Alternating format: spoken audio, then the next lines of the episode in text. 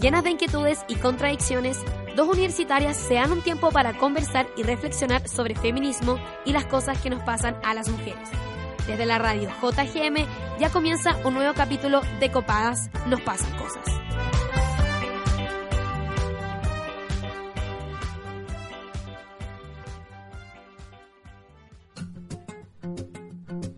¿En qué consistió la educación sexual que tú recibiste? ¿Recibiste alguna? Es muy probable que la respuesta a esta pregunta sea un rotundo no, ya que solo desde el año 2010 se hizo en Chile obligatoria la educación sexual para la enseñanza media. Sin embargo, hasta el día de hoy, académicos aseguran que esta formación no se hace realmente efectiva en el contexto escolar. Las consecuencias de esta indiferencia se manifestaron en el aumento explosivo de las cifras de VIH.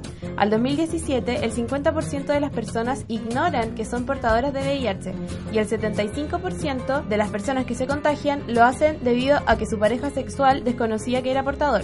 Este desconocimiento es la consecuencia de no realizarse el examen con la periodicidad necesaria y los contagios aumentan porque no somos lo suficientemente responsables al momento de tener relaciones sexuales. ¿Y esto por qué?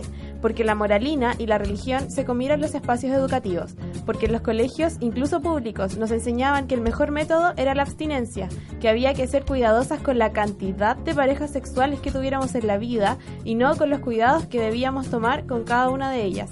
Hoy sufrimos las consecuencias de esta irrisoria ideología de la abstinencia, la moralina y la religiosidad, y la sexualidad sigue siendo un cuestionamiento y un tabú en la sociedad. Camila, me encantan tus editoriales. Ay, gracias. es que es demasiado real lo que dijiste, weón. Bueno, eh, hola. Hola. Comenzamos el séptimo. Concha. Me siento grande. ¿Cómo, cómo agarré tanto vuelo? Ya. Eh, el séptimo capítulo de Copadas desde la radio JGM. Yo soy Camila Mañé, estoy con Lila Osorio en la producción, con Gabriel Moya en los controles, gracias Gabriel por estar siempre presente, eh, con la Toña González ahora en el estudio de nuevo, Queen, y con la Camila Monsalva que acaba de leer el editorial. ¿Cómo están chiquillas? Eh, hola, yo estoy muy feliz, eh, contenta de estar acá compartiendo con ustedes nuevamente y ansiosa de conversar sobre el tema que nos convoca hoy, porque sí, yo entro a este estudio cuando hay un tema que me interesa. Ah. Mírenla. La patúa. No, no, me gusta mucho estar O sea, aquí, que el resto de los capítulos no te interesó. No, Dilo, pues, dilo, a ver, dilo. Ah. eso. Ya, ya.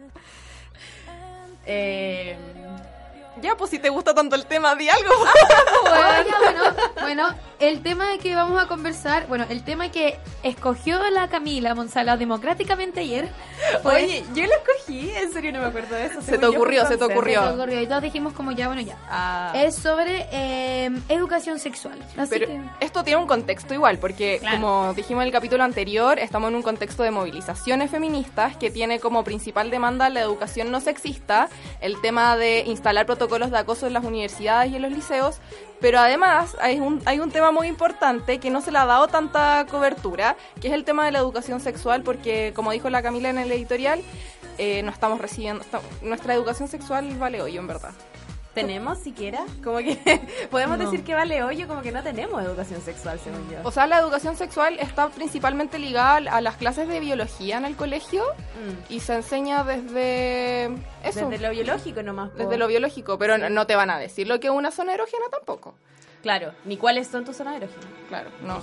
Yo le pregunté a mi hermano ayer, mi hermano en primero medio, le dije, Luciano, ¿tú has tenido clases de educación sexual? Y me dijo, "Mm, como en séptimo, en biología nos enseñaron así como vagina, pene, cosas. Y yo, puta, gracias por nada, como Sí. que eso es todo lo que le están enseñando, weón, a los cabros. Y pasa también que los eh, que a los estudiantes, a los y las estudiantes las separan por sexo, como que hacen espacios separatistas, lo que hablábamos en el capítulo pasado, hacen espacios separatistas cuando no es necesario, no, no es necesario, porque igual uno tiene que, que conocer la anatomía del, del, del otro sexo y también, por ejemplo, cómo poner un condón se le enseñan solamente a los hombres y las mujeres también deberían saber eso, como para, no sé, pues asegurarse de que está bien puesto antes de tener sexo Claro. o, o ponerlo ella Como enseñar las medidas de con seguridad. la boca. Una vez alguien vino acá, Duda Yeshual, eh, vinieron al campus Juan Gómez Millas y, y hacían esas cosas, tenían un como un pene como de plástico, de madera, no sé, Un happy Jane. y lo, claro, como así un juguete ¿Un sexual, qué? ¿Un Happy Jane? ¿No cachai ¿No Happy Jane? Happy Jane? No. Una- Puta, es una tienda sexual de juguetes sexuales muy bacana, onda la Ya, weá. yo no cacho esa tienda porque nunca tuve educación sexual, ¿cachai? Onda, no cacho eso. Pero tenía Instagram igual. Podéis cacharlas también. Ya, bueno, ya no, no vas a seguir discutiendo esto. Ya bueno, la cosa es que estos cabros muy bacanes enseñaban eh, a cómo poner un condón con la boca. Yo creo que eso igual son cosas... En el colegio hacían puras weas que no sirven para la Sí, cotidianidad, weón, weón. ¿qué es esa weá del seno, coseno, tangente? ¿A quién chucha le importa, Oye, weón? yo tuve eso mucho tiempo en matemáticas, weón. Eh, yo creo que igual el tema de lo que dice la Cami es súper importante, eh, porque, por ejemplo, hoy en día, eh, en la actualidad, eh, solamente existe un documento oficial del Ministerio de Educación que se llama el Programa en Educación Sexual, Afectividad y Género. Pero el Ministerio de Educación eh, lo ha entendido y es como está actualmente en el programa de Ciencias Naturales y Biología. Cuando obviamente no debería que ser así, pues tendría que existir un programa eh, específicamente para educación sexual, porque los mismos profes de biología no están como... No son profesores para enseñar educación sexual, ¿cachai? No podéis como estar metiendo todo lo que es la educación sexual, todo lo que las distintas sexualidades que existen a un profe de biología, ¿cachai? Porque también se pone nervioso. Y hay un tema también que es el género, pues. No se enseña sobre género, sobre identidades sexuales o, el sexo que se mm, del que se habla es heterosexual solamente y no se considera un amplio espectro de tener sexo, ¿cachai? Y también, aparte que el enfoque con el que lo tratan es como lo dijiste en la editorial, es no tenga sexo Sí, para pues, como con una cuestión del miedo, tratándolo como tabú, en- o solamente te enseñan las enfermedades de transmisión sexual como para instalar este miedo a tener sexo porque, ah, te voy a contagiar, voy a tener VIH y te enseñan las cifras y como todo mal y no te enseñan al final como las formas de eh, prevenirlo y de tener como un sexo Seguro. humano y seguro. Oye, deberíamos haber puesto esa canción hoy día, Sexo Seguro. Filo, es un reggaetón muy antiguo para usted, ¿eh? No, ay, no. weón, tenemos la misma edad. Sí, ¿qué te pasa? Tenís como un año más que nosotras. Ella egresá, pues, pues, Sí, pues, weón. weón, es que cuando chica era súper dotada y me adelantaron cursos, por eso soy tan chica y egresé. Ah, mira. Pero yo Obvio creo- que era mentira esa weá, ¿por qué no entendieron mi ironía, weón? Puta la weá. Ya, filo, igual entré a los tres años a, a prekinder. Mira, La Pendex.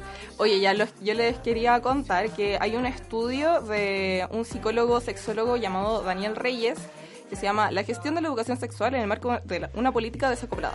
Fin. Que dice que el 85% de los establecimientos incorporan dentro de sus objetivos la abstinencia sexual y estos eh, los que están más cercanos a este enfoque son los colegios religiosos y los privados y so- solamente un 5,1% de los laicos lo hace como que igual win los colegios laicos que no imponen como esta ideología de la abstinencia sexual y como que ya están más cercanos a la realidad y entienden que sus estudiantes tienen sexo es heavy como la religión incide mucho en, en esta weá, weón. ¿Por qué O sea, se mete la religión? Yo igual iba en un temas? colegio católico y creo que mi máxima educación sexual fue de hecho en una clase de biología como enseñando cosas como esto es el pene, esto es la vagina y estas son las enfermedades de transmisión sexual, pero igual pasa eso que decía la Cami Mañé, que al final uno igual termina como teniéndole miedo a la sexualidad, ¿cachai? Porque lo que te presentan en la clase de biología es nada que ver a la wea que tú te enfrentáis después cuando estáis ahí como en el acto sexual en sí mismo, onda. Como, ya sorry por decir esto, pero como el pene que te muestran en el libro de biología no es igual a la weá que te enfrentáis en el, en el momento, ¿cachai? Y tampoco así la vagina, y no debería que ser así. O, por ejemplo, a mí nunca, yo igual lo comenté antes del programa, eh, lo comenté con amigos si yo estuviera en educación sexual, y por ejemplo, yo nunca tuve la, la, la oportunidad en el colegio de aprender a usar condones, a poner condones. Obvio que el preservativo femenino jamás se habló. Entonces siempre como teniendo la sexualidad como algo biológico, como es para que nazcan niños y niñas. Y sería. Qué heavy, weón. Sí, pues es verdad, en, un- en ningún momento te enseñan de placer o de afectividad. Como que yo me acuerdo que en mi colegio compraron una basura que se llamaba Teen Star. Weón, la weá valía pico. Como que supuestamente la idea de esta weá era que te enseñara así como afectividad y sexualidad, pero al final como que también hacían espacios separatistas y como que la clase de los hombres la hacía el profesor de educación física y la clase de las mujeres como la orientadora. Y como... Weón típico. Weón, onda, como que los weones nos decían, ustedes se mueren si entran a nuestra clase. Porque quizás qué weón les decía el profesor, como quizás cómo nos objetivizaban sexualmente en esa mierda. Y nosotras la única basura que aprendimos, y que ya ni siquiera la aprendí, porque lo que a fondo se aprende nunca se olvida, chicas. Eh, ya se me olvidó la weá. De la hormona luteinizante y la otra hormona. Esa otra. Y, weón, no sé nada. Como que he aprendido más, no sé, en talleres de aborto, ¿cachai? Que hablan como un minuto de, de anticoncepción que en otra weá, que en esa weá. Aprendió más en Instagram, weón. Como siguiendo página. Y, y qué paja que nuestra educación sexual se base solamente en el internet. O incluso para los hombres yo creo que están más relacionados con eso, con la pornografía. Mm. Y al final tenemos como un imaginario de sexo y de sexualidad que no es tal, pues weón. Después los weones van a querer tirar con puras weonas que la tienen pelada y no es así, amigos. Yo creo que igual esa cuestión es, es- es muy real, como el hecho de que eh, la sexualidad en sí te la muestran como algo muy, como decía la, la Cami, eh, apren- aprendí sexualidad en taller o no sé qué, pero yo creo que también aprendí sexualidad en el mismo acto sexual que vaya aprendiendo. po. Sí, po. Y muchas veces las cosas no son como tú querías que resultaran, pues no, era, no son como te mostraron en la película Super Triple X o en la de Brad Pitt, ¿cachai? Porque no es así. Y entonces tú también te estás decepcionando de la sexualidad en sí. Y también siempre te muestran una sexualidad que es heterosexual. Entonces tú, como es lo que te han enseñado toda la vida, tenías una tenías relaciones sexuales heterosexuales, pero que tampoco se están complaciendo porque nunca te enseñaron de afectividad, de placer ni nada, y no te estáis sintiendo como bien en, en la sexualidad en sí, como en los actos sexuales. Y después, no sé, por cosas de la vida, entrar a la universidad o lo que sea, podéis ver que existen otros tipos de sexualidades como el sexo oral, el sexo anal, que el sexo no siempre tiene que ser heterosexual y te da raya la cuestión. Po. Onda, yo ahora lo digo esto como comentario de enojada, ¿cachai? Como que siento que mu- puede estar puede estar mucho tiempo de tu vida perdiéndote una sexualidad demasiado bacán, pero que tú misma te estuviste reprimiendo porque fue lo que la sociedad y la educación decidió enseñarte, ¿cachai? Pero que nunca te lo enseñó en profundidad. Uf, la doña. Está así. weona. ¿Dónde habló te de la molotov? No, pero es que en verdad me da rabia. Y con el otro tema que quiero durar es que en sí igual hoy en día la pornografía es como la educación sexual que nosotros estamos teniendo. Y claramente la pornografía no es como eh, la sexualidad en sí, pues, ¿cachai? Como lo que decía la Cami, no son los cuerpos reales que se muestran en... Ya, bueno, si hoy en día igual la pornografía ha aumentado, como que existe la pornografía casera, hay muchos tipos, siempre es una la que lidera, pues, que es como la super mina fit, el super mino fit, y como que ella se va en un orgasmo triple X. Yo creo que la gente piensa que en verdad durante el acto sexual las mujeres tienen tantos orgasmos porque las hueonas lo único que hacen como es fingir el orgasmo. La cagó. La Y- cagó que sí. Qué paja tener que fingir un orgasmo, weón. Sí. Como para hacer sentir a, a la otra persona al hueón muchas veces. Sí. Que- como para no bajarle el ego o algo así. Ah, Es que expresan una sexualidad que en, real, en verdad es súper falsa, pues, ¿cachai? Entonces, yo me acuerdo que estaba viendo una vez un documental y eh, ella era la... O sea, la persona en la que estaba basado el documental, ella era hacía porno, pero quería hacer un porno feminista y, y la wea. Y ella decía era como Erika que... Sí, sí, sí, ella... Ay, Cami, te quiero. Estos son como los momentos en que hay conexión entre nosotras, ¿cachai? Ya. Pero es que es Erika Last, es como porno feminista, Erika Last. Ya, pero bueno, no sé, pues ya, bueno. ya Erika- bacán, ¿ya? Y decía como que hoy en día la pornografía es la educación sexual que están teniendo no- no- los niños y las niñas. Y por eso ella quería hacer una pornografía distinta, ¿cachai? Porque, porque eso es así, pues, ¿cachai? Como que es la... Hoy en día esa es la educación sexual que se está recibiendo. Porque el gobierno no lo da, el mundo no lo da, nadie lo da, ¿cachai? Ya, yo quería decir que tampoco se nos ha enseñado en el tema del autoconocimiento y el autoplacer. Como que siempre es un sexo, ya dijimos que es heterosexual, pero weón, onda, nunca te han enseñado cómo tú autoproporcionarte placer, ¿cachai? Cómo tocarte, cómo conocer tu cuerpo, cuáles son las zonas, qué, qué weá el clítoris, ¿cachai? Que tú tenés que conocerte antes de que te conozca otra persona, ¿cachai? Sí, pues, weón. Como que si no te, si no sabéis proporcionarte placer a tu a ti misma, como que si no sabéis dónde tocarte, cómo tocarte, cómo tener un orgasmo tú sola, como, weón, ¿qué sabéis de ti siquiera? Yo quería contar mi experiencia en como en la educación sexual que recibí en el colegio y en clases de inglés, inglés, pues weón, seguro alguno de mis compañeros o alguno de nosotros sabía inglés como para entender las disertaciones porque teníamos que disertar sobre enfermedades de transmisión sexual. A mí- yo te- tuve que disertar con un compañero sobre la sífilis. Y You gave me fi- syphilis. Weón, es que Alex eso, Karen. eso yo quería decir, eso quería decir que cuando disertamos de esa cuestión, encontramos, bueno, pusimos como obvio que las imágenes que salían en Google, que eran todas horripilantes y al final nuestro discurso termina siendo como, bueno, si no quieres esto, no tengáis sexo, porque uno igual es bueno. La dura. O sea, era como, sí, aparte como, porque si es que te ponís como a preparar tú sola una disertación desde internet y sacáis información de ahí, como que te salen esas weas, pues uno replica weas porque uno no era feminista cuando iba en el colegio.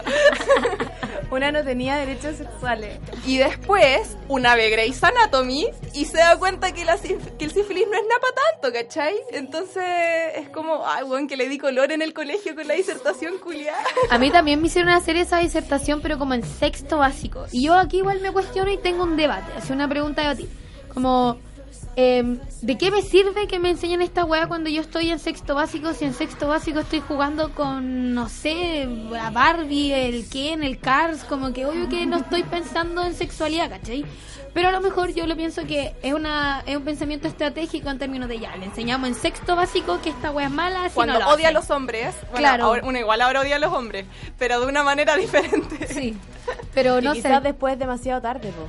Es que yo igual tengo ese rollo con que te enseñan toda esta cuestión de las enfermedades de la transmisión sexual y tú eres una niña y un niño como que está ahí en otra onda, hablemos de otro Ya, tema, pero es que sé. Toña, tú te estás pensando igual como en tu ambiente de colegio súper privilegiado, ¿cachai? Pero hay colegios que a los 10 años a las cabras chicas ya las violan los papás, como que... Y a los 13 años son mamás. Ya, sí, lo- verdad, sí, po, y después quedan embarazadas como de un pariente, porque fueron violadas, o sencillamente porque en verdad ya iniciaron su, su actividad sexual, ¿cachai?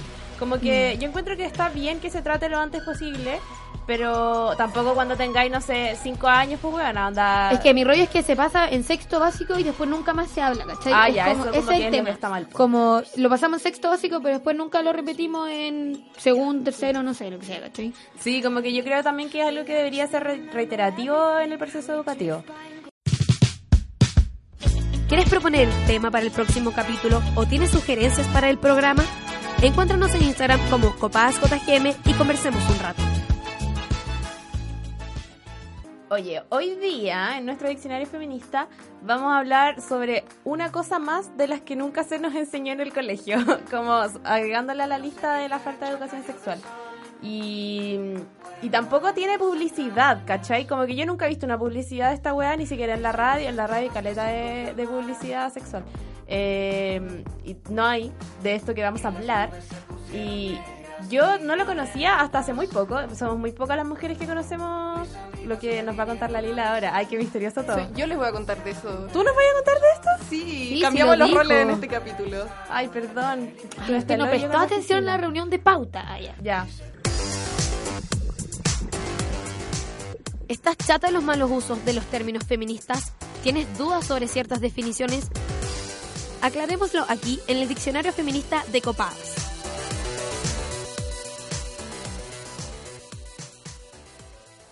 Bueno, ese elemento eh, del que la Camila hizo tanto preámbulo Misterioso. es el preservativo o condón femenino. Bueno, el preservativo o condón femenino es una funda de plástico que se usa durante las relaciones sexuales para prevenir embarazos y reducir el riesgo de infecciones de transmisión sexual. Esta funda, a diferencia del condón, del condón tradicional, tiene un anillo en cada extremo. Uno en la parte cerrada que debe introducirse en la vagina y otro un poco más grande que sobresale para la penetración, ya sea para cubrir juguetes sexuales o el pene. Uno de los beneficios del condón femenino es que permite que el acto sexual sea más espontáneo en el caso de tener relaciones heterosexuales, porque no es necesario esperar la erección para insertarlo y de esta manera no interrumpe la experiencia sexual. O el mood sexual, como le gusta decir a la Camila. El ánimos poniendo. Weón, ¿por qué te da tanta risa esa weá? Yo lo encuentro terrible merquinaza. Es que nunca lo había escuchado, Yo perdón. tampoco. So- Ah. soy una señora de 21 años. Ya. Eh... Oye, vamos Es momento de nuestro bloque musical. Sí, ¿puedo presentar mi canción? Sí, ya, dale. es que esta canción, qué wea. Ah, voy a ser misteriosa de nuevo, ¿puedo? Sí. Eh, ya, gracias. Eh, esta canción es paloyo. Yo la escuchaba, me gustaba, nunca la caché, pero después un día en verdad le puse atención y qué onda la wea sexy. Como que, porfa, pongan atención a la letra cuando la escuchen porque es paloyo. Es eh, de Javier Amena y se llama Los olores de tu alma.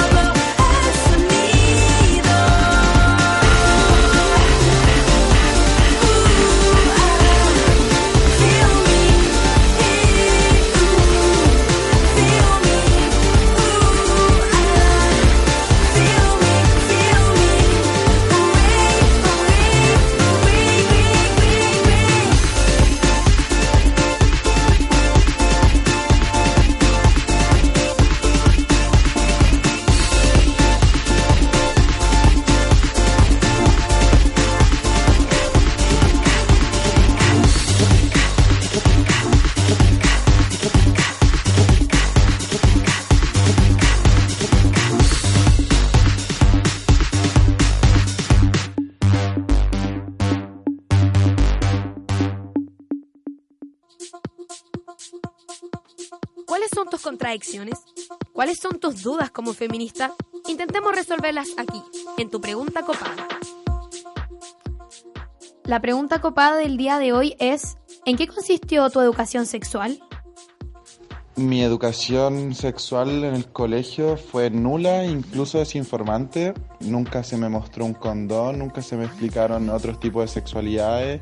Incluso lo más importante que nos dijeron, y casi lo único, que había que llegar a ser casto hasta el matrimonio y pareja única y casi que solamente para tener hijos. La verdad es que nunca tuve educación sexual mucho más allá de que una profe en sexto básico nos enseñó a poner condones y era una profe de inglés, ni siquiera era de biología. Y en la media, pese a estar en un municipal, tampoco, no se hablaba porque no estaba dentro de los valores del colegio. De hecho, era mal visto. Mi educación sexual consistió primordialmente en lo que me enseñó mi mamá. Mi mamá fue la que me guió, tuve la suerte de que mi mamá es una persona de mente muy abierta, con la cual siempre tuve la confianza para preguntarle de todo, ya que en el colegio no me lo enseñaban. Ella fue finalmente la que me enseñó, estas son las enfermedades, esto es lo que debes o no debes hacer, pero finalmente decisión tuya. Mi mamá era profe de educación sexual y ella de chico me enseñó siempre todo. Entonces, al final fue por casa, ni siquiera fue por colegio. Porque pues si lo miramos por el lado colegio, pésimo. Lo otro es que no hay profesores capacitados como para hacer educación sexual dentro de un colegio. Siempre van a tirar al profe como con más perso y así todo no se va a poder porque el profesor no tiene la capacidad de contarle a un niño de qué se trata la educación sexual. Oye, me gustaron mucho este cuña, esto mix de cuña. Y no es porque lo hago yo, es porque de verdad están buenas. no, No es porque así yo le como pregunté a la que de cerca la recomendación, así. No, de verdad están buenos. Es que son muchas cosas. Por ejemplo, la, la, la primera cuña que decía como... Eh, Ser casto hasta el matrimonio. Sí, no. Pico. ¿En qué colegio estudió ese po. pobre hombre, weón? Sí. O el tema de que la profesora de inglés le estaba enseñando sexualidad, ¿cachai? Onda, una profe de inglés no te puede enseñar de sexualidad porque es profe de inglés, ¿cachai? Onda, no puede. Sí, pues que tampoco hay como profesores de educación sexual en cada colegio, pues, weón. Entonces, alguien tiene que hacerlo, yo creo. A mí me pasó igual que mi profesor de arte, cacha, era un viejo bacán. Y como que él un día, bueno, después de que supimos el embarazo adolescente de una compañera, él dijo como ya esto no puede seguir así, en verdad tienen que aprender estas cosas. Y como que él nos enseñó a poner condones y nos dijo que fuéramos al consultorio a pedir condones y cuestiones así, ¿cachai? Como para que nos cuidáramos. Pero si no hubiera sido por él, en verdad no hubiera habido nada. Mm. Y también está eso de, de cómo eh, igual la sexualidad que tú aprendes la aprendes desde la casa. Onda, ponte tú, a mí mi mamá me enseñó o mi papá me enseñó, pero igual tiene mucho que ver como, pero cuál es el rollo volada de tu mamá o de tu papá. Pues puede ser que te enseñen buenas cosas o cosas Castidad. peores hasta que en el colegio, ¿cachai? ¿Les puedo decir algo? No quiero sonar como cliché o con una frase mala, pero creo que el feminismo me enseñó de educación sexual, weón. Como que así en mi casa, no, no se me enseñó. En el colegio se me enseñó puras puras weas como desde la biología, ¿cachai? Esas weas que les dije en inglés, seguro me acuerdo de las disertaciones de mis compañeros del resto de las enfermedades de transmisión sexual, ¿cachai? Eh, de la forma en que he aprendido de sexualidad ha sido, bueno, a partir de la experiencia y a partir de mujeres bacanes a las que he entrevistado como... La que viene ahora. Ah, Oigo un ruido Bueno, hoy día eh, estamos aquí acompañadas por María José Oyarzún. Ella es matrona de la Universidad de Chile, integrante del área de salud del equipo de la Asociación Chilena de Protección de la Familia, APROFA. Eh, muchas gracias por estar aquí hoy día con nosotras. Pues nada, gracias por la invitación. ¿Cómo estás? Bien, bien, todo bien aquí, eh, comentando la actualidad hoy en todos lados. Oye, ¿sabes que estábamos revisando tu página web y nos dimos cuenta que mencionan mucho el tema de los derechos sexuales como, como corporación? Eh, ¿Nos podrías explicar bien qué son los derechos sexuales? Mira, nosotros separamos y hacemos una división entre los derechos sexuales y los derechos reproductivos, porque an- anteriormente se agrupaban así como los dos juntos, pero pensamos que eh, no es una buena forma de plantearlo diciendo siempre que la sexualidad tiene que ver con la reproducción. Entonces empezamos a dividirlos en derechos sexuales y los derechos reproductivos que están dentro de, una, de un amplio paraguas que son los derechos humanos. Entonces, en algún momento eh, se plantea que dentro de los derechos humanos están estos derechos sexuales y los derechos reproductivos, eh, pero nos damos cuenta que no se cumplen mucho y a raíz de eso se empiezan a separar. y vienen a ser como una forma de decisión, pero no dejando de ser derechos humanos como tales.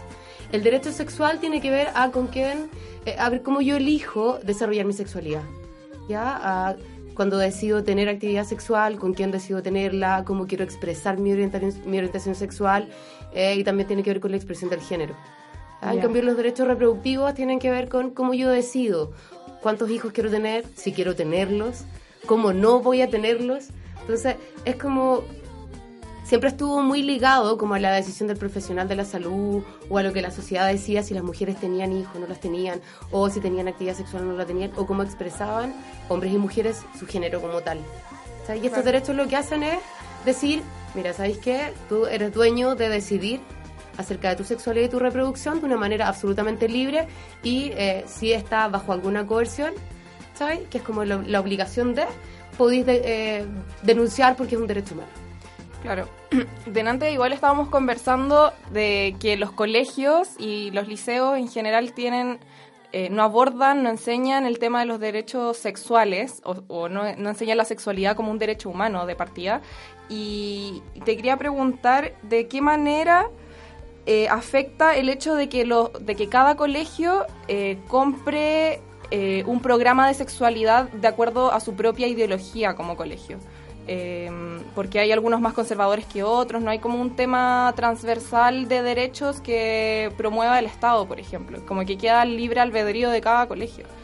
Mira, igual hay, a ver, primero con la primera pregunta, el hecho de que cada colegio decida cuáles van a ser como los tópicos a tratar, yo encuentro que es bastante como sesgada la visión, porque si es un colegio más católico, le va a enfocar mucho más al tema de afectividad y al tema de reprimir tu sexualidad muchas veces, versus un colegio que sea mucho más abierto de mente o que haya gente más laica involucrada, que van a dar una, una gama que ellos consideren aceptable. En general los colegios y los docentes eh, están muy como asustados de plantear eh, el- el tema de enseñar integralmente la sexualidad, que es lo que planteamos nosotros desde APROFA, el tema de educar en forma integral, no solo como la sexualidad como afectividad o no separarla con los métodos anticonceptivos o la prevención, sino que sea una enseñanza íntegra, que abarque los ámbitos desde el autocuidado, desde eh, cómo yo ejerzo mis derechos, desde cómo me expreso, eh, y buscamos que sea una, una versión bastante completa. Los profesores, lamentablemente en Chile, en la educación de pregrado, los docentes, no está muy, eh, no sé, como relevado la importancia de educar en sexualidad. ¿Sabes? Nos enseñan que generalmente los docentes enseñan lo que ellos saben desde sus casas, lo que aprendieron en la vida. No hay como una educación formal. Y como profe estamos tratando también de meternos en este ámbito, que es el pregrado en, en la licenciatura, y poder educar a estos educadores futuros en eh, cómo abordar la sexualidad no solamente desde una línea, que en general en los colegios nos piden que sea eh, prevención, de, prevención de embarazos o eh, prevención de VIH o eh, hablar acerca de la abstinencia, etcétera, etcétera, y de retrasar el inicio de actividad sexual lo más posible. Claro, que al final está súper poco ligado con la realidad, como que están negando una realidad que existe cuando, cuando promueven la abstinencia sexual al final. pues. O sea, es que, claro, porque además es un derecho, lo que les hablaba recién al ser un derecho sexual y el tema de los derechos reproductivos cuando ya empezáis vida sexual, eh, como que no deberíamos cortar. Sea, si un niño a los 13 años eh, desea empezar su vida sexual, que sea una decisión absolutamente, eh, no sé, no avalada por el, por el gobierno, porque al ser menor de 14 como que no tiene poder de decisión y toda actividad sexual es una violación, pero los mayores de 14 que puedan decidir en base a los derechos que tienen que, eh, no sé, como exigir. Y que están informados también. Que estén informados, que sepan qué son sus derechos, cómo pueden acceder a método anticonceptivo, cómo pueden acceder a prevención de enfermedad de transmisión sexual. Eso es lo que nosotros consideramos más importante. Que independiente de las edades en que se produzcan estos inicios o no, eh, tengamos la sensación de que nuestros jóvenes están educados para empezar a ejercer su derecho y vivir una vida sexual plena, sana, sin barrera, que, que tengan toda la posibilidad de decidir cuál va a ser su línea a seguir. Qué bacán. Oye, ¿y ustedes en su organización eh, tienen varios de estos, de como... Se me fue todo lo que quería decir. Eh, quería, o sea, como que ustedes cubren varias de estas áreas, por lo que supe. Eh, como que tienen consultas, hacen talleres. No sé si nos puedes contar un poco más sobre eso. Mira, profe, tenemos tres grandes áreas como, como así como de trabajo, que es el área, primero es de, de educación, donde tenemos profesionales que son súper bien así como preparados y motivados en el trabajo con educación, donde ellos tienen como este emblema de la educación integral de la sexualidad. Entonces, trabajan con cursos para colegios, plantean cursos para colegios que incluso están así como eh, dentro de la, de, la, de la plataforma del ministerio donde los colegios pueden comprarlos, ¿cachai? que están avalados por el Ministerio de, de Educación. Eh, y tenemos esta área de preparación de materiales dentro de la educación. Entonces, vendemos materiales, preparamos y vendemos materiales para que para los educadores sea mucho más fácil abordar, por ejemplo, los roles de género, la educación en sexualidad, las prevenciones de VIH. Entonces, todo esto de una manera didáctica y súper fácil de utilizar. Ese es el área de educación donde también se preocupa de capacitar. Entonces vendemos capacitaciones a universidades, a colegios, a organizaciones que estén interesadas en formarse en ciertos temas que son de nuestra expertise, pues, como son esto que hablaba de los derechos sexuales, la educación integral, etcétera, etcétera. Tenemos el área de salud, donde trabajamos también en capacitar profesionales del área de la salud o personas que estén interesadas, por ejemplo, en consejerías VIH, en diversidad sexual, estamos haciendo cursos de placer, estamos en una amplia gama de trabajo. Y también dentro del área de salud tenemos atención en clínicas. Aquí en Santiago tenemos eh, tres clínicas que están funcionando a full, que es una clínica de atención en la Florida, donde hay atención de matrona a precios que son preferenciales, que esté como para estudiantes, tenemos convenios como rebajas, y donde también vendemos insumos. Entonces vendemos insumos que son anticonceptivos muy baratos preservativos de hombre, preservativos de mujer, eh, vendemos inyectables, vendemos anticonceptivos orales. Ay, qué Y bacán. métodos como de última generación que ya son un poco más caros, pero que por último están accesibles a un precio eh, bastante justo. ¿Cachai? Ya. Aprofa trabaja también con este tema de los insumos, que es como la tercera pata. Eh, la venta de insumos, que es con un, como con un sistema que se llama mercado justo, donde no cobramos ningún extra al insumo que nos llega a vender. Entonces, si el método nos venden a nosotros a cierto precio, nosotros solo agregamos el precio que a nosotros nos implica trasladarlo, moverlo, pero no vamos a tener ganancias porque somos ONG. Entonces, este tema de la ONG nos permite trabajar así como a bajos precios. Lo mismo con las consultas, no trabajamos con ninguna FONASA ni SAPRE, no tenemos ninguna previsión, trabajamos con precios solo particulares, pero los precios son súper accesibles. En la Florida les contaba, en Ñuñoa estamos ahora con una sede en Irarrázaval y estamos con una en Santiago Centro. Qué muy bacán. Sí. Viste, yo te dije que era muy bacana. Muy completas. Sí, porque que, claro, intentamos así como abarcar lo más posible, cosa de no decir, o sea, te vaya a atender a nuestro centro y decir, oh, Camila, eh, te dejamos condones femeninos, y tú decís, oh, ¿dónde los puedo comprar? Ah, no sé. Como si nosotros decimos, ah, nosotros también los vendemos, mira, anda para acá, te enseñan a usarlos, te damos folletería, ¿cachai? Si tú estás interesado, no sé, en venir a la universidad a vender los condones, que vengamos a hacer una charla, también lo podéis conseguir. Entonces la idea es vender como el paquete completo y facilitar el acceso en todos los sentidos, a información, a insumos, a atenciones personales o atenciones grupales. Entonces nuestra idea es como eso, abrir las posibilidades. Porque como el, como el lema de la profa es como tu decisión, tu libertad. Mientras más eh, informada la decisión, más libertades puedes tener. Sí, es como la idea. Ay, que son bacán. bacanes, me hice fan. Te podemos dar un miembro honorario. de- Oye, eh, tú dijiste que igual eh, informaban harto sobre el tema del VIH eh, y sobre el tema de las cifras, que han aumentado las cifras del VIH en jóvenes y adolescentes. ¿Cómo, ¿Cuáles son tus críticas a cómo se ha estado enfrentando esta problemática a nivel estatal y como, como sociedad, en verdad? Mira, la verdad es que ONUCIA el año pasado lanza estos resultados que son súper lapidarios para Chile en el sentido de que es uno de los países que más aumentó la tasa de lo que se esperaba, ¿cachai? Del esperado. Eh, en- como a lo largo de los años en el promedio, Chile se dispara un poco. Eh, no es que sea terrible, hablaron en algún momento de un 37% de aumento, no, es lo esperado más un porcentaje. Eh, pero sí se ve que hay muchas más mujeres viviendo con VIH eh, y que, que mujeres además que declaran ser pareja, tener pareja única. Entonces que ya viven en relaciones o tienen relaciones más estables y esto de declararse en pareja única hace que la gente pierda la percepción de riesgo. Es decir, ah, yo estoy en pareja única, por lo tanto yo me alejo de esta, realidad. Eh, y los jóvenes también, eh, yo creo que marcado por un tema de desinformación. Tema de no informar en los colegios de forma adecuada, que exista esta segregación entre lo que me van a enseñar en un colegio versus en otro, o eh, qué disposición de métodos de barrera voy a tener. Un cabro de 15 años que empieza a tener vida sexual o una niña que empieza a tener vida sexual y se acerca a un centro de salud, ¿qué posibilidades tiene de adquirir un preservativo? ¿cachai? Pasa por un filtro desde que tiene que inscribirse, desde que tiene que ir con la mamá, sí, desde que tiene que pedir una hora diferida, desde que atienden en el horario que él va al colegio o lleva al colegio. Entonces, ¿cachai? Que son puras barreras las que se van poniendo y el Estado después se pregunta por qué. Porque las barreras son infinitas.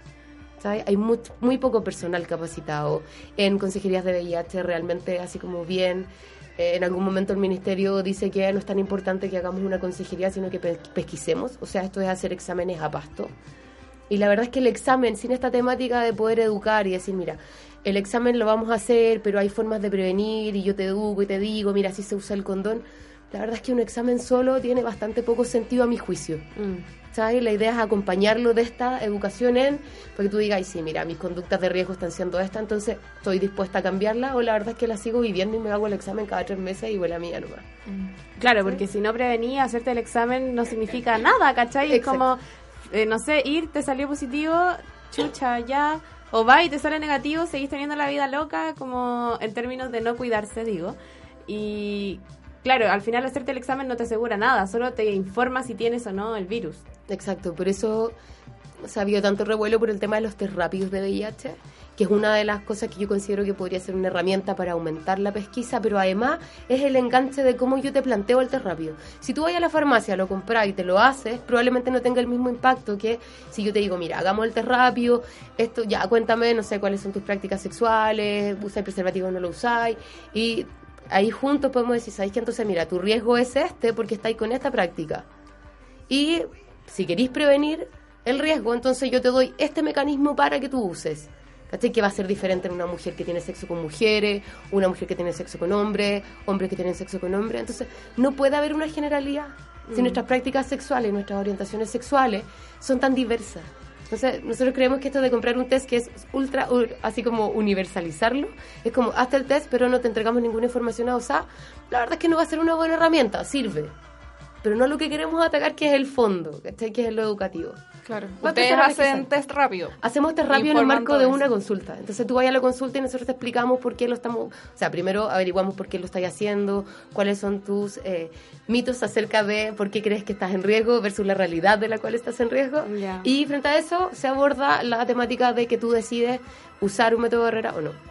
Ah. Oye, igual me quería detener en eso que dijiste de que no, no puede ser generalizado y pasa en el sexo lésbico que una no está informada, cree que por porque no, no existe penetración, eh, no hay no hay como transmisión de fluidos, no hay infecciones que se puedan contagiar. ¿Nos puedes contar de qué manera se puede transmitir el VIH en el sexo lésbico y cómo se puede prevenir? O otras enfermedades también. Mira, la verdad es que siempre, bueno, y una de las cosas que nosotros criticamos bastante eh, del año pasado fue la campaña de VIH que se lanzó, porque no consideró dentro de las poblaciones, entre comillas, que mostró de riesgo a las mujeres que tenían sexo con mujeres. ¿Cachai? Fueron súper así como invisibilizadas en la campaña del ministerio y las agrupaciones lésbicas. Eh, estuvieron eh, bastante molestas porque la verdad es que invisibilizarlas lo que provoca es que da una falsa sensación de seguridad. Claro. Entonces las mujeres que tienen sexo con mujeres dicen, pucha, si el- ni siquiera el MinSal en la campaña me consideró es porque no tengo ninguna posibilidad. Y la verdad es que como tú decías, y pese a que no hay relaciones penetrativas de pene con vagina, ¿cachai? Sí podrían haber relaciones penetrativas, por ejemplo, con juguetes sexuales, con las manos, eh, con la lengua, y etcétera. La, la práctica sexual de mujeres que tienen sexo con mujeres principalmente podría ser oral, donde si hay fluidos vaginales que está presente el virus del VIH, ingresan en una mucosa oral o en una boca que está con alguna herida o alguna así como, eh, no sé, eh, abertura, alguna, la mucosa que no esté así como indemne, podría haber traspaso de virus. Entonces podrían ingresar los virus a la persona que está haciendo el sexo oral. ¿sí? En el caso, por ejemplo, de, no sé, penetración con objetos, si no usan condón en este objeto que con las que se van a penetrar, también podría haber por intercambio fluido. ¿Te fijáis si, por ejemplo, no se ocupa eh, lubricación extra o la mujer está no tan lubricada y introducimos un dildo o un vibrador que es de un material bastante más duro, Ya, podría ser que se producieran heridas, entonces ya no es solo fluido vaginal, es fluido vaginal más sangre, por lo tanto aumenta el riesgo de VIH. Entonces, no es que estén exentas, es bastante menor el riesgo por el tipo de práctica, pero hay que evaluar caso a caso para decir, no, ¿sabéis qué? Ninguna posibilidad, o sí, puede haber alguna, por lo tanto yo te recomiendo métodos de barrera, que en el caso de las mujeres son estas como eh, barreras de látex, que es una especie de eh, como papel de látex, así como una hojita, que se pone sobre los genitales para hacer sexo oral o sobre el ano, o guantes de látex para, por ejemplo, la introducción de dedos, o el fisting, que es como la introducción de la, de la mano completa en la vagina o en, en el ano. Entonces, y son cosas que uno en general no pregunta en la consulta habitual o no van a ser referidas espontáneamente. Entonces, el poder tener una, una, un enfoque así como de derecho, como tenemos nosotros en APROFA o como en general las organizaciones que trabajan más con derechos, hace que sea mucho más fácil para nosotros poder entregar una mejor calidad de atención. Si es básicamente eso, es como, si tú te resumís, ¿cómo podría mejorar?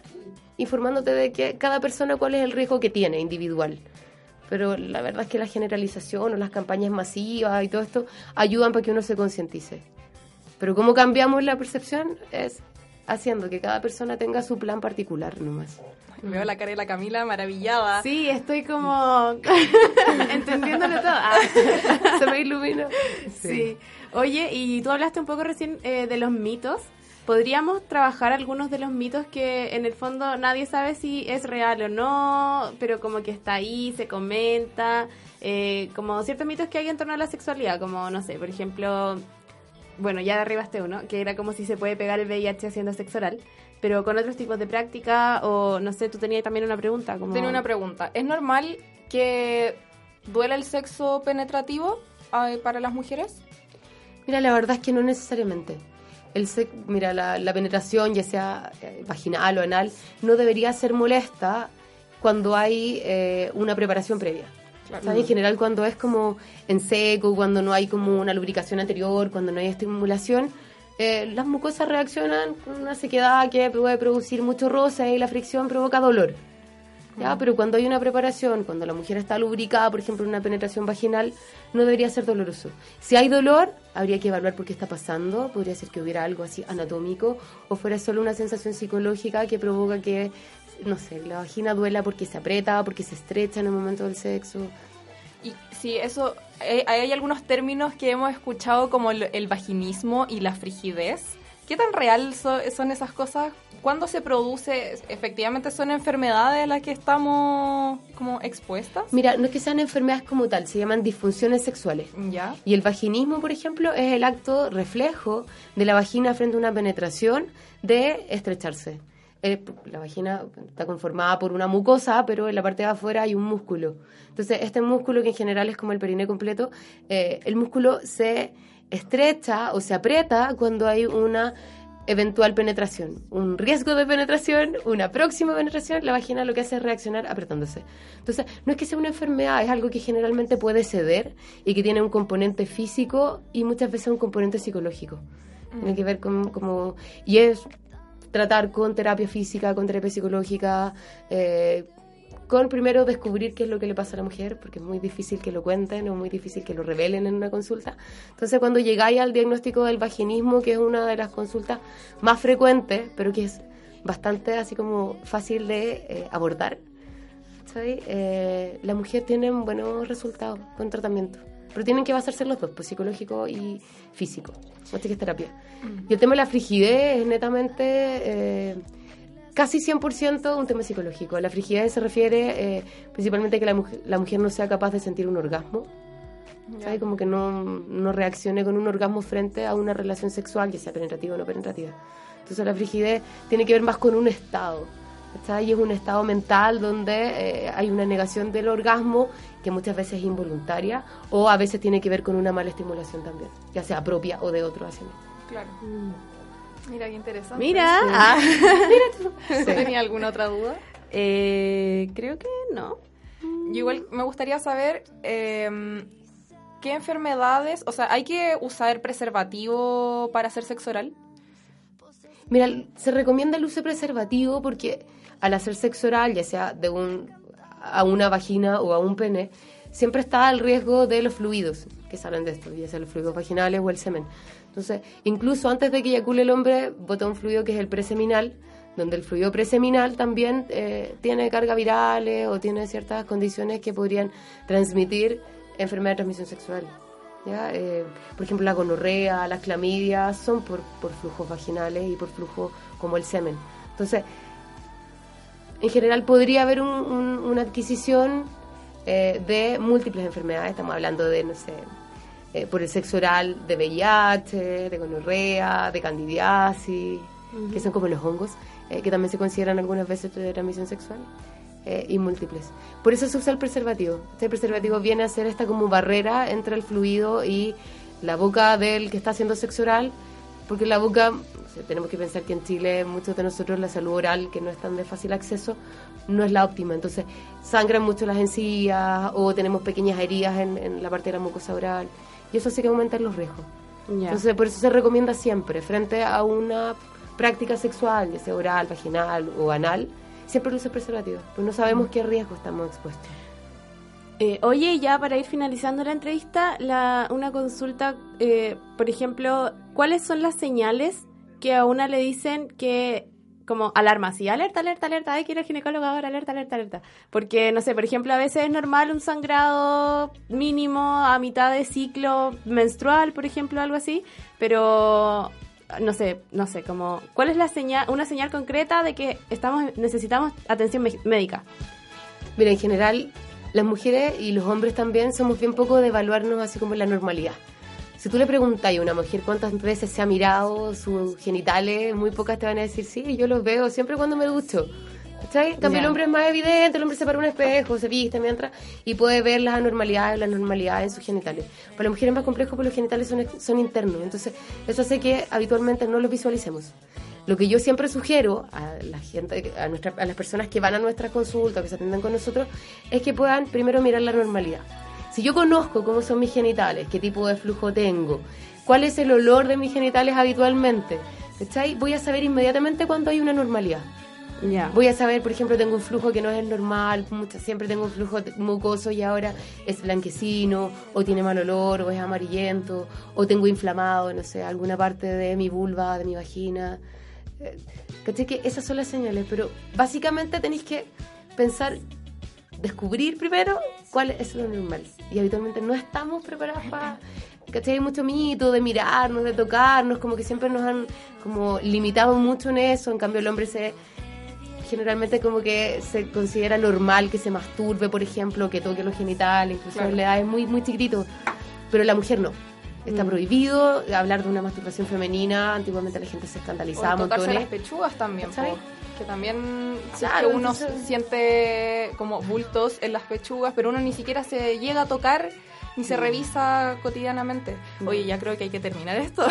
Está muy Estoy- demasiado interesada y de hecho creo que he aprendido más que en toda mi vida, como en estos En cualquier 20 clase de biología y de... Tienes Sí, tal. Pero de repente si ustedes van a la consulta de la profe, igual la podemos hacer. Igual que Ay. sé que esto como de personalizar es entretenido.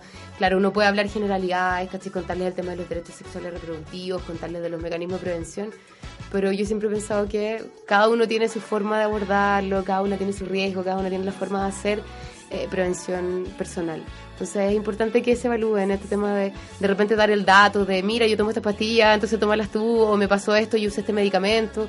Es una de las peores cosas a las que podemos caer. ¿cachai? Habitualmente uno dice, no, voy a ir al médico. Las matronas también estábamos, ¿cachai? Eh, es mucho, no sé, eh, es distinto el enfoque que tiene un médico ginecólogo una matrona, eh, según mi experiencia personal. Por lo tanto, yo las invito a eso, a que puedan eh, no solo ir a la matrona cuando quieren, así como usar pastillas anticonceptivas o cuando sienten que están enfermas, sino que también hacer como una especie de control sano, lo que decís tú, que es como revisarse periódicamente y decir, mira, esto es lo normal y esto es lo que quiero mantener, ¿cachai? Mira qué bacán. Qué bacán todo. Espero igual que todas las chiquillas que estaban escuchando también las, eh, las hayas informado mucho y que también recurran a Profa desde la página, desde su, de su centro de, con productos, su centro de salud, todo, para que acudan ustedes porque se nota que tratan el tema eh, desde los derechos sexuales, desde los derechos humanos y con enfoque de género también. Sí, bueno, le- les agradezco agradece. la invitación. Así, No, bacán- gracias a ti por venir. que nos hayan invitado y bueno, eh, les aviso, la, página de Profa es www.profa.cl y ahí pueden encontrar todo lo que acabamos de conversar, el tema de educación, el tema de insumo, el tema de los puntos de prestación y para que caches también cuál es el enfoque, pues la verdad es que estamos bien contentas con la pega que estamos haciendo, yo creo que eso se transmite y se nota. Así sí, que- se nota. Estoy enamorada profa ahora. Ya, muchas, muchas gracias. gracias. Gracias. Chao. El feminismo no es algo que solo se comprenda y practique desde la academia. Existen muchas maneras de vincularse con él. En Copadas te hacemos una recomendación feminista. No sé qué fecha cayó del sol.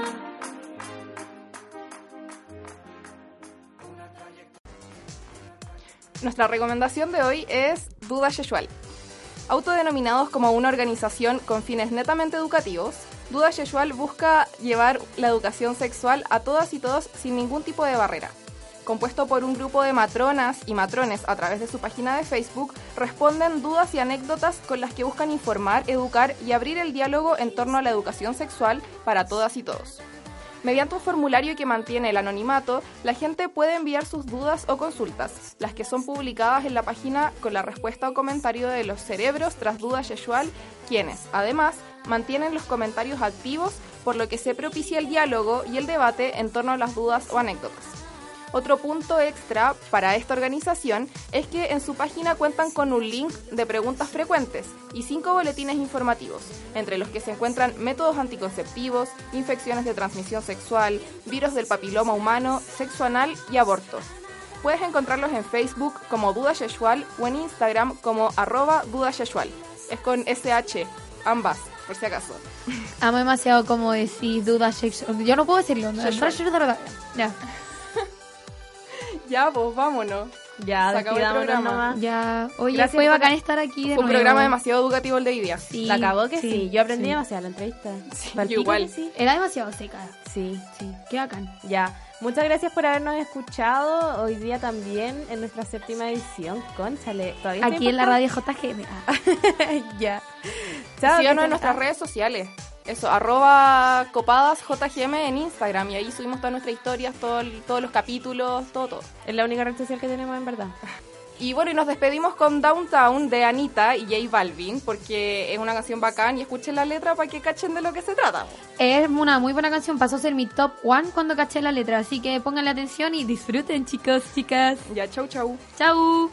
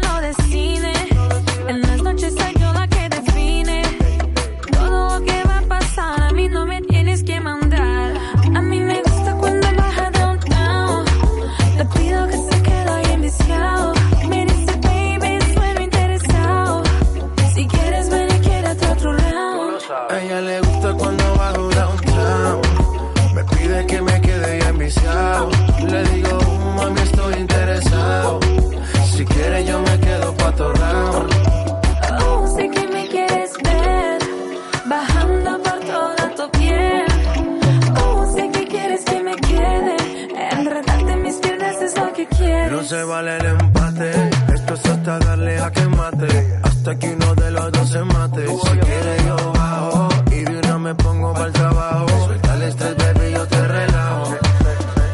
No se pone bella. Me dice que ya.